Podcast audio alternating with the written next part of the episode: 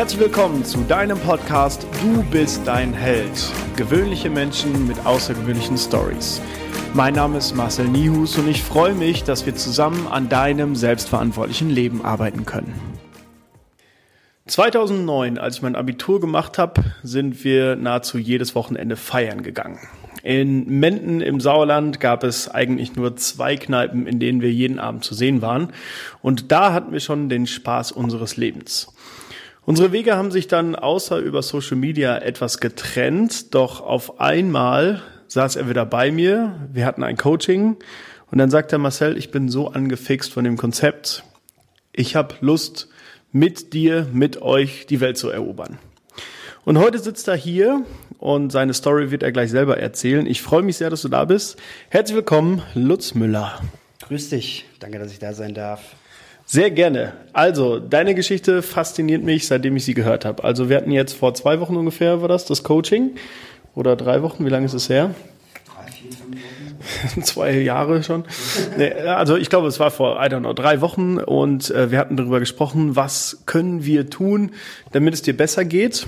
Und jetzt arbeitest du äh, die zweite Woche bei uns in der Fitness Lounge äh, als unbezahlter Praktikant. Das muss, möchte ich nochmal betonen, dass du, obwohl du eigentlich einen sicheren Job hattest, gehabt hättest haben können, machst du jetzt gerade ein unbezahltes Praktikum bei uns. Was für eine Ehre tatsächlich. Äh, erzähl doch mal deine Story. Wer bist du überhaupt? Was machst du? Woher kommst du? Und warum hängst du hier so ab? Ja, ich bin äh, Lutz, 32 Jahre alt und aus Menden im Sauerland. Ich habe eine Ausbildung zum Industriekaufmann gemacht äh, im eigenen oder im familiären Unternehmen.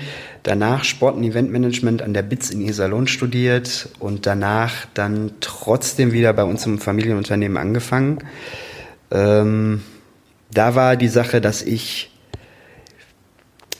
ähm, mir selbst Gedanken machen musste, ob ich das jetzt noch 35 Jahre machen kann und bin zu dem Entschluss gekommen, dass dieses Business Automotive Zulieferer für mich schwierig zu handeln ist und ich wirklich was brauche, wo ich mit Menschen zu tun habe, wo ich helfen kann und ähm, habe mich dann dazu entschlossen, das nicht weiterzumachen und habe mich mit äh, Marcel hingesetzt und dann sind wir zu dem Entschluss gekommen, mach doch erstmal ein Praktikum und hier bin ich.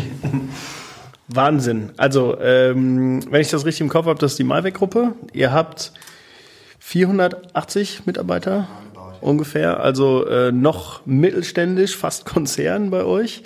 Also äh, eine sehr gewachsene Struktur in den letzten, wie lange hat dein Dad die Firma?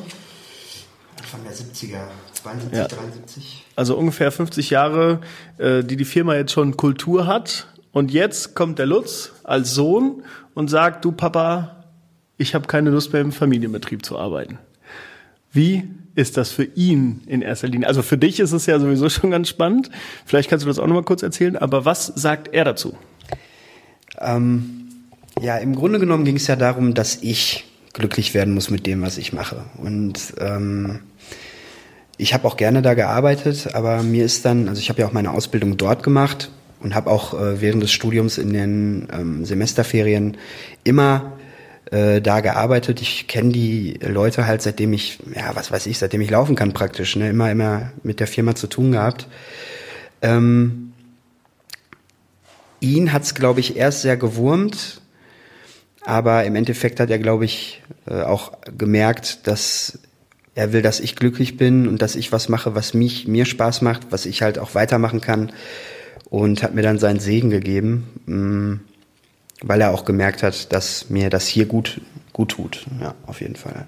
Ja, Wahnsinn. Also finde ich schon mal beeindruckend und wie du weißt, es geht immer um das Thema Selbstverantwortung und jeder ist seines eigenes Glückes Schmied. Ich hoffe, da war, das passt jetzt grammatikalisch so. Ähm, jetzt die Frage, wie kommt's, dass du oder welche, lass uns andersrum anfangen. Welche Leidenschaft hattest du eigentlich immer so in deinem Leben? Lass uns damit anfangen. Ja, also ich bin ein kommunikativer Typ. Ich glaube, die Leute, die ähm, hier auf der Trainingsfläche stehen oder sitzen, die können das so unterschreiben. Äh, ich habe, glaube ich, keine Berührungsängste und kann mich schnell Leuten zuwenden. Das war schon immer so. Ähm, und was mich schon immer fasziniert hat, ist Menschen zu helfen, beziehungsweise mit Menschen in Kontakt zu sein einfach. Ob man jetzt äh, ein 0815-Gespräch führt oder ob man irgendwie sich Geschichten anhört oder ob man versucht, jemandem einfach Tipps zu geben aus der eigenen Lebenserfahrung. Ähm, das hat für mich einen unheimlich großen Mehrwert. In den letzten Monaten umso mehr. Und ähm, ja, ich habe mich schon immer für, für Sport und Fitness interessiert, auch wenn sich das momentan, auch wenn man es momentan nicht so sieht, äh, habe ich da ähm, habe ich schon viel Zeit in Fitnessstudios verbracht und habe halt zum Beispiel auch gesehen, ähm, ich, ich sage jetzt mal in dem Fitnessstudio X, ähm, wo in Anführungszeichen Trainer rumlaufen und äh, da sitzt eine äh, Frau, ja 70 plus an der Beinpresse und macht sich gerade kaputt und die Trainer juckt das nicht. Das war so der erste Punkt, wo ich gesagt habe, wäre das nicht eigentlich was für dich? So, und dann bin ich zu der Dame hingegangen und habe gesagt, ja, wenn Sie hier jetzt mal die Beine ein bisschen paralleler machen und ähm, das Ding nicht komplett durchstrecken, sondern halt ein bisschen auf Spannung bleiben, dann kommt es auch an in den Muskeln, wo es hingehört. Und da hat sie dann hinterher gesagt, das hat mir so ja noch nie jemand erklärt. Ich so, ja, wundert mich jetzt nicht so richtig. Ne? das war so der erste Punkt. Das ist auch eigentlich schon drei oder vier Jahre her. Aber als ich das dann halt durch unser Coaching auch mal so ein bisschen vor mir hergetrieben habe, wurde es klar, dass im Sportsektor schon noch ein Platz für mich sein könnte. Ja, mega. Äh, wir waren dann im Coaching. Wie, wie kam es dazu? Also du bist ja Mitglied erstmal in der Fitness Lounge gewesen. Ja. Äh, hast gesagt, Marcel, ich finde das cool. Äh, ich arbeite hier um die Ecke. Ich will hier nicht nur trainieren, ich will hier mein Leben verbringen. Und wie kam es dann dazu, dass wir beide ins Coaching gegangen sind?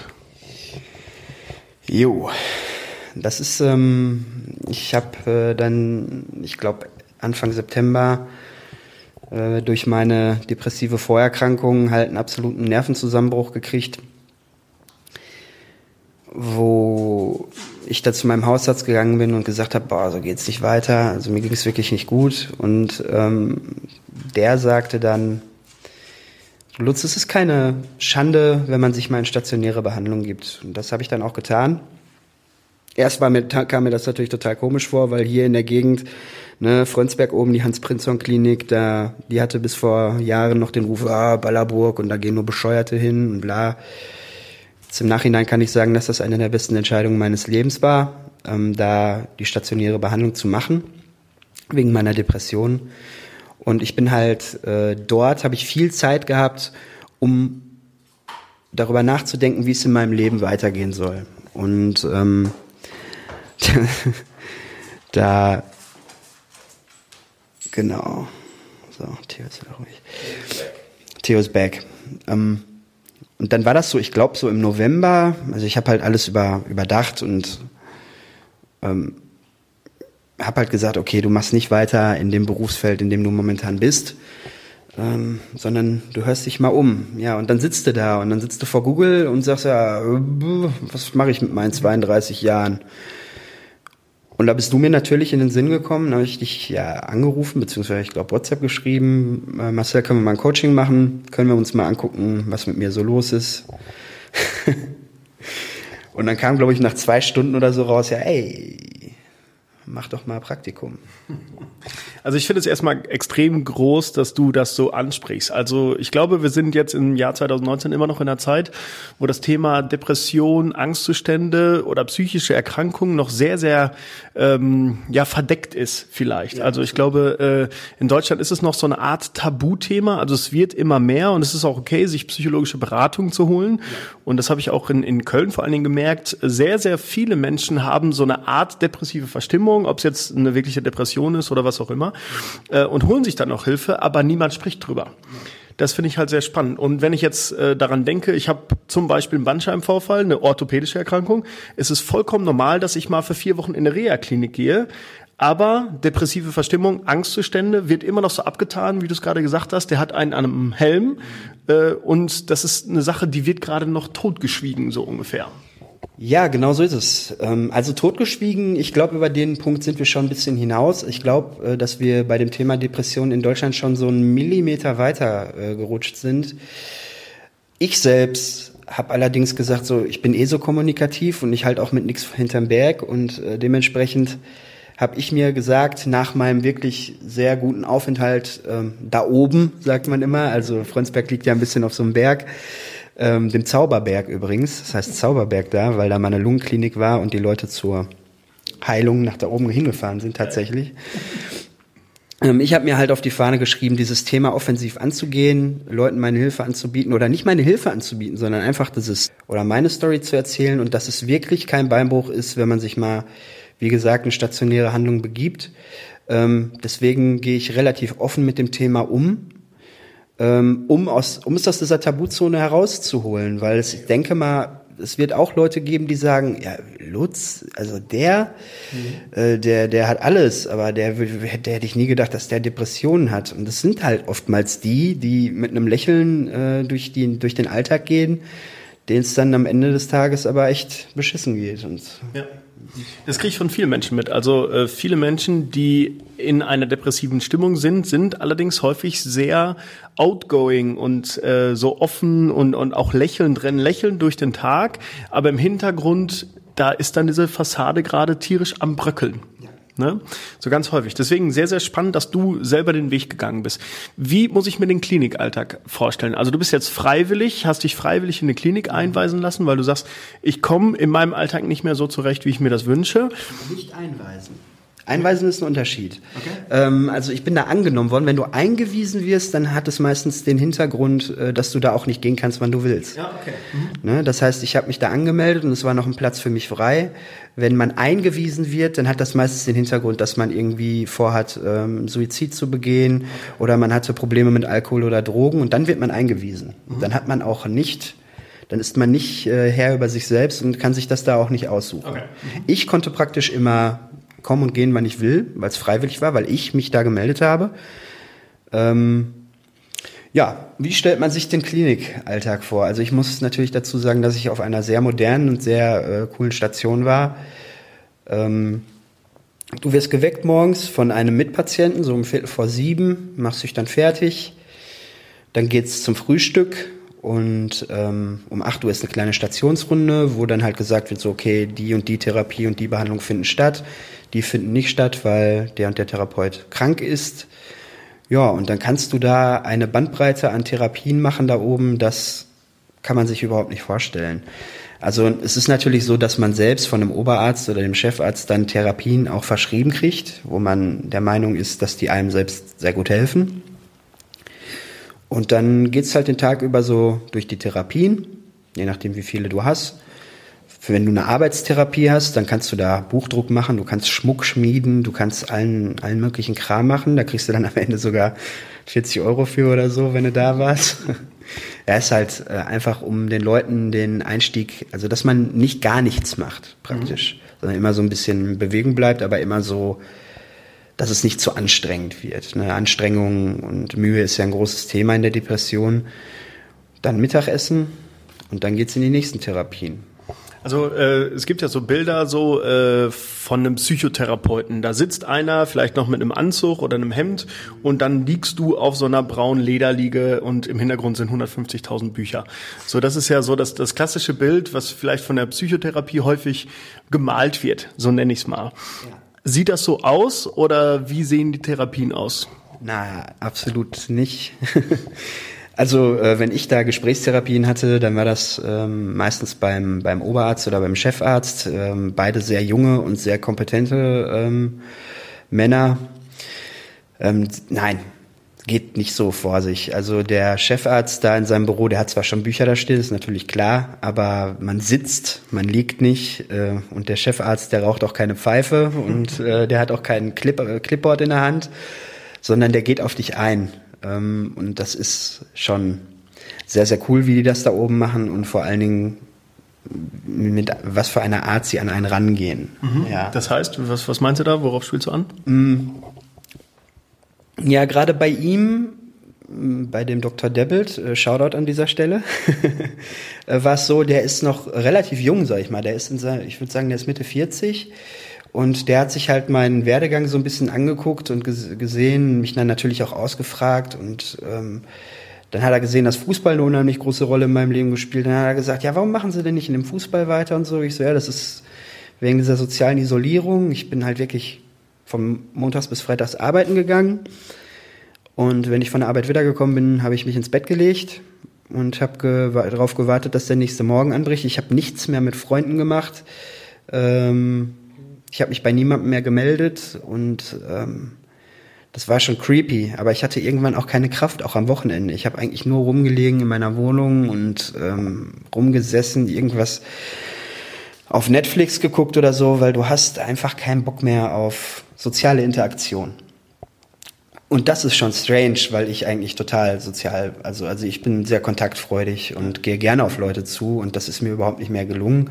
Er hat gesagt, ja, wie sieht denn das aus mit, mit dem Fußball und ihrer Mannschaft da? Und ich so, ja, ich probiere es momentan, das wieder so ein bisschen zu etablieren. Und dann sagt er, das müssen Sie unbedingt machen.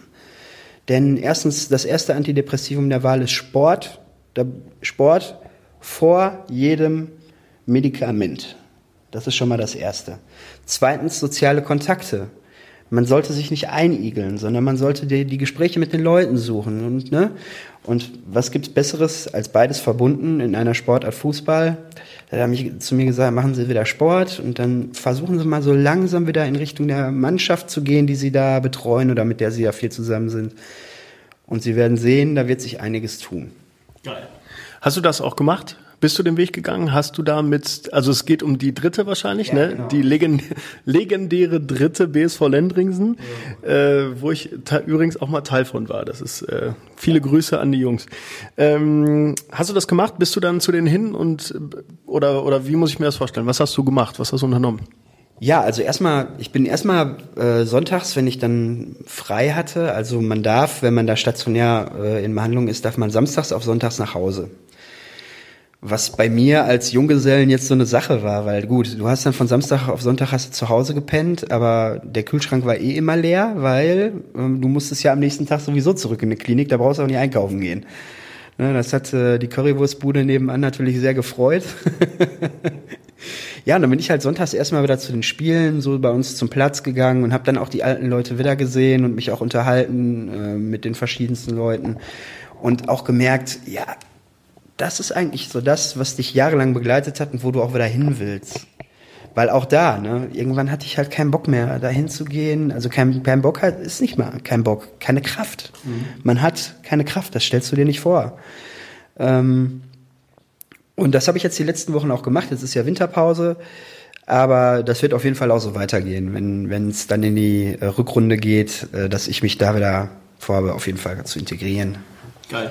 Wissen die von deiner Krankheit? Ich glaube, einige wissen's. Mm, ich denke, dass es nicht alle wissen, aber einige, mit denen ich halt auch ein gutes Verhältnis habe, die wissen das schon. Ähm, wie gesagt, weil ich mache ja auch keinen Hehl daraus, aber ich stelle mich jetzt auch nicht vor 20 Leute in der Kabine und sage, ach äh, übrigens, ich habe Depressionen, nur dass ihr Bescheid wisst. Ja, so, ja verständlich. Ne? Nicht ja. Herangehensweise. Cool. Also Klinikalltag wissen wir so, wie das aussieht. Äh, erzähl mal noch mal, wie du früher so drauf warst. Also ich weiß, da ist so eine Geschichte bei Dortmund mal gewesen und so, die ich äh, ganz spannend finde. erzähl mal davon. Äh, worauf willst du hinaus? BVB Borussia. Ist das, ist das ein Begriff bei dir? Das, da klingelt's. ja, ich war halt äh, sechs, sieben, acht, acht Jahre äh, Teil der aktiven Fanszene bei Borussia Dortmund und ähm, das hat natürlich auch mein Leben geprägt, eine lange Zeit. Ähm, zu Auswärtsspielen zu fahren und äh, zu trommeln und ähm, natürlich diesen ja, Ablauf zu haben, wirklich jede Woche für den Verein irgendwie irgendwo unterwegs zu sein. Äh, sei es ein Heimspiel, Auswärtsspiel, was weiß ich, äh, freitagsabends in Nürnberg bei minus 14 Grad.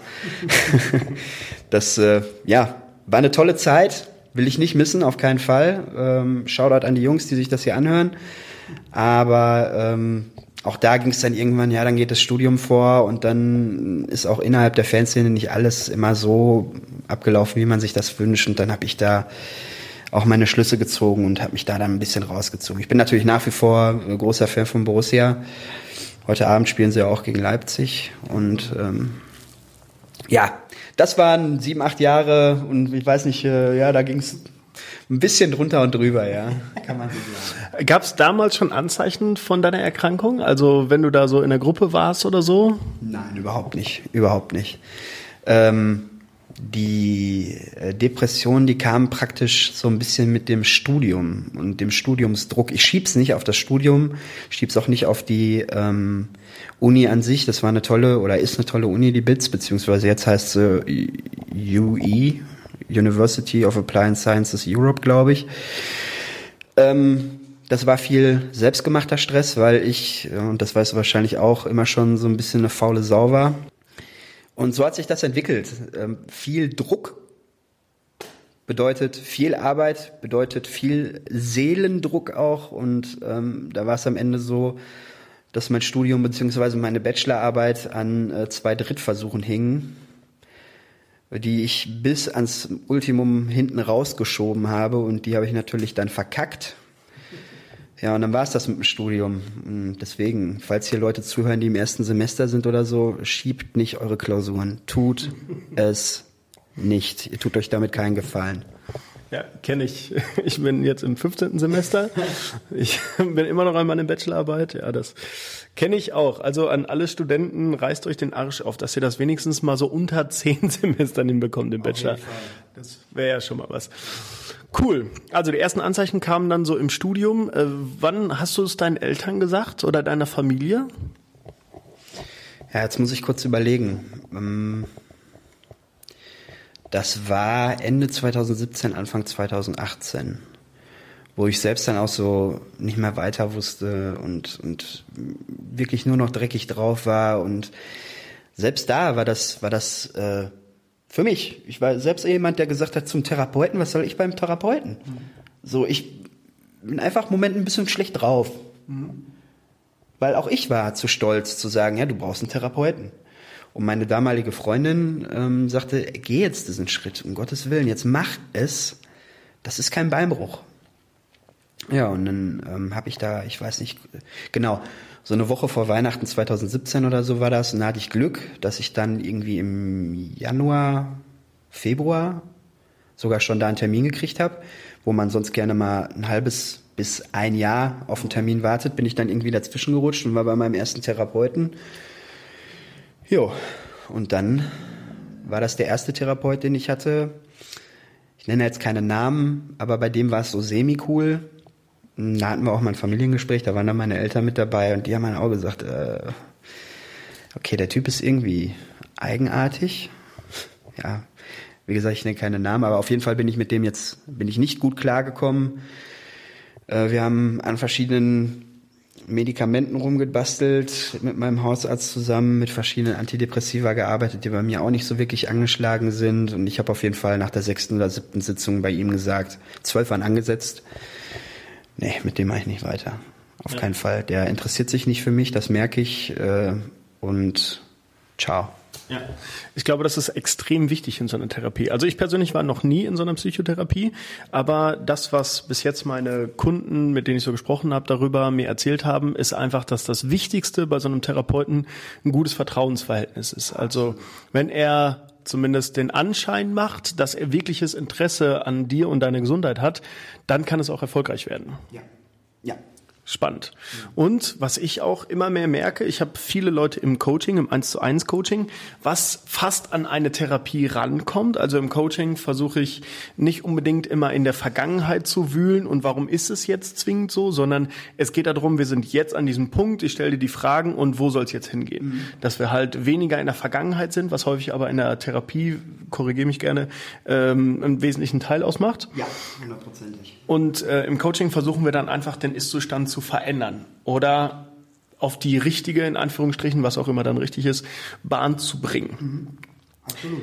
Ähm, was hattest du so für ein Gefühl, als du ins Coaching gegangen bist, so im Vergleich zur Therapie? Ähm, bei dir jetzt? Mhm. Mhm. Ähm, also grundsätzlich, also ich habe einen neuen Therapeuten übrigens und der ist super. Ich liebe den Mann. Ähm, ist ein ganz, ganz feiner Kerl. Äh, der mich auch Anfang nächsten Jahres dann weiter betreut. Man kann nämlich nicht einfach so aufhören mit einer Therapie. Das muss weitergehen, das muss ambulant weiter behandelt werden. Ähm, aber das ist ein super Mann. Darf ich den Namen sagen? Wenn du möchtest. Michael Herzbruch, Iserlohn, bester Mann. äh, cooler Name auch, ne, für einen Therapeuten. Herzbruch. Hammer. Ähm, ja, mit dem arbeite ich sehr, also der ähm, gibt einem wirklich das Gefühl, dass es äh, vorwärts geht. Also den, den, der war super. Also wir funken auf einer Wellenlänge.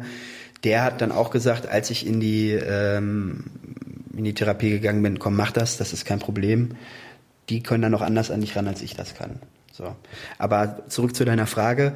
Äh, Im Coaching war für mich, als ich zu dir gekommen bin vor einigen Wochen, war vor allem wichtig, dass man mal einen Blickpunkt sieht außerhalb des Familienunternehmens, so dass ich dich mal in Anführungszeichen benutze, um mir Impulse zu holen. Mhm. Und du bist ja dann auch so ein bisschen ähm, in meine Vergangenheit rein und so und sagst, ja, wie geht's dir? Und dann habe ich gesagt, ja, geht so. Bin halt an einem Punkt in meinem Leben, wo ich jetzt nicht so genau weiß, wie es weitergeht und so. Dann hast du mir Fotos auf Instagram von mir selbst gezeigt. So, was ist mit dem Lutz? Ne? War irgendwie Auswärtsfahrt mit einer Pulle Bier in der Hand und voll am Grinsen. Ja, das bin ich. Und ähm, dann haben wir uns ja auch so eine To-Do-Liste gemacht und ähm, so, der Unterschied zwischen dir und einem Therapeuten ist, ähm, du bist im Coaching, glaube ich, ähm, darauf aus, am Ende ein positives Gefühl weiterzugeben, um, wenn man aus dem Coaching rausgeht, am besten noch mit Ergebnissen, mhm. wenn ich das richtig verstanden habe. Mhm. Bei einem Therapeuten ist es eigentlich anders. Manchmal gräbt er halt so ein bisschen um verschiedene ähm, Standpunkte oder prägende Dinge im Leben zu finden der schraubt so ein bisschen am Verhalten und ja, wie verhältst du dich dem und dem gegenüber? Was macht dich agro? Was macht dich glücklich? Wieso ist das so? Und da geht man mehr auf den Grund. Und bei dir war es mehr so, ja, wir sind im Jetzt. Du bist stand jetzt hier und du willst dahin. Das sind die Tools, mit denen wir das schaffen können, praktisch. Mhm. Ähm, ich würde also jetzt ein Coaching bei dir nicht mit einer Therapie ähm, vergleichen, aber schon sagen, dass beides auf jeden Fall seine Vorteile hat. Hundertprozentig. Mir geht's im Coaching halt, äh, ohne jetzt schon wieder Werbung zu machen. Ich, wir, ich habe letztens mit Freddy ein Interview gehabt. Wir haben voll Werbung für die Fitnessbranche gemacht. Das ist auch richtig. Und jetzt machen wir Werbung fürs Coaching, so ein Quatsch. äh, nur, mir geht's einfach darum, äh, dass du selber auf die Lösung gekommen bist. Ich habe dir dann zum Beispiel die Frage gestellt, welche positiven Eigenschaften siehst du denn an dir? Ach, du wolltest 50 positive Eigenschaften. Ja, ja das war ganz, das war ganz interessant. Ähm, Du so, ja, gib mir mal zehn positive Eigenschaften. Und dann war ich irgendwie bei vier. und so, ja, okay, jetzt war's das. Und dann hast du mich halt ein bisschen gekitzelt, dann waren wir irgendwie bei 30 auf einmal. Und dann sagst du, ja, okay, und die restlichen 15, die gibt's jetzt als Hausaufgabe. Und wenn man das dann so schwarz auf weiß da auf dem Flipchart äh, stehen hat, dann denkt man sich, ja, ja, nochmal ja, also okay, da scheint doch wirklich einiges zu stecken, auf das ich jetzt selbst erstmal nicht gekommen wäre. Und das war cool. Ja. Das war sau cool. Freut mich. Das Coolste dabei ist dein Grinsen, wenn du so an so Eigenschaften denkst. wenn ja, das auch, halt so, oh ja, geil, ja. stimmt. es gibt ja doch schöne Seiten am Leben. Das ist richtig. Mega. So, jetzt sind wir an diesem Punkt. Was ist dein Ziel? in den nächsten. Also du bist, also man muss ja die Depression, wenn ich das richtig verstanden habe, muss man einfach als chronische Krankheit sehen. Also es ist jetzt nicht so bums weg, sondern äh, ich glaube, als, als Betroffener, als Patient sollte man über einen längeren Zeitraum, wahrscheinlich muss es nicht unbedingt zwingend das Leben lang sein, aber über einen längeren Zeitraum wirklich an sich selbst und der Krankheit dann irgendwie arbeiten, oder? Ja, 100 Pro. Ich sag zu oft hundertprozentig, Entschuldigung. Aber es ist halt so. Ähm, eine Depression, die verschwindet nicht einfach so, das ist natürlich klar. Aber man merkt selbst, oder das tue ich zumindest, äh, wie es einem besser geht. So, wie man mit einem guten Gefühl morgens aufsteht, äh, unter die Dusche jumpt, am besten noch Musik dabei hört und äh, sich die Zähne putzt und dann ab in den Tag. Das war nicht immer so, das ist bei, bei mir momentan so. Ähm, und klar, das ist ein, die Depression ist ein Zustand, den kriegst du nicht einfach weg. Und ich glaube, es gibt niemanden, der sagen würde, er ist von einer Depression geheilt. Ähm, aber die Art, wie man mit der Krankheit umgeht, ist ein Punkt, und äh, wie man sie bekämpft. Ja, denn das kann man sehr gut. Und wie ich vorhin schon gesagt habe, Medikamente schön und gut. Es gibt halt auch Leute, die nehmen überhaupt keine Antidepressiva zum Beispiel und schaffen es trotzdem.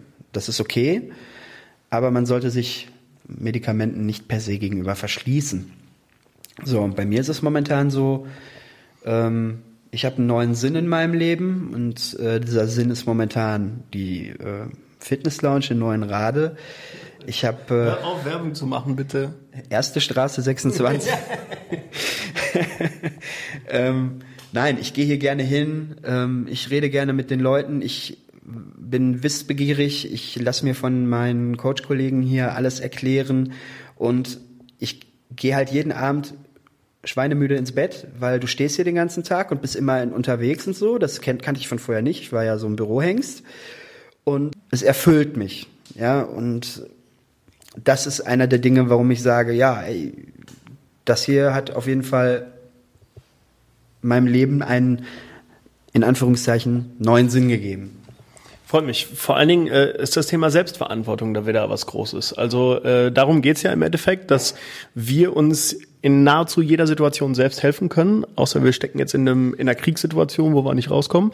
Ähm, und da bist du gerade bei. Und das finde ich halt so spannend, vielleicht auch für die Zuhörer, dass du gerade sagst, okay, ich reiß mir jetzt den Arsch auf, ich gucke, wo kann ich überhaupt hingehen, welche Möglichkeiten habe ich und gehst gerade einen Weg. Das finde ich halt so geil.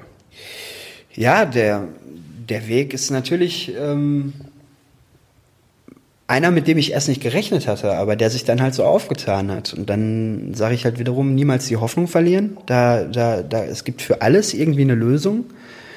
Und ähm, das hat ja auch viel mit Achtsamkeit zu tun. Ne? Also einfach mal Achtsamkeit, ja, auf jeden Fall. Habe ich auch in der, in der Klinik sehr dreimal die Woche hatten wir Achtsamkeit, ähm, wo es einfach darum geht, sich selbst im Hier und Jetzt einfach wahrzunehmen die Zukunft erstmal Zukunft sein zu lassen, aber viel wichtiger noch die Vergangenheit und die schlechten Gedanken, die man vielleicht deswegen hat, die Vergangenheit sein zu lassen und im Hier und Jetzt zu sein und sich mal ähm, selbst die Zeit zu nehmen, ähm, zu empfinden, wie geht's dir hier, hier und im Jetzt, weil morgen ist noch nicht.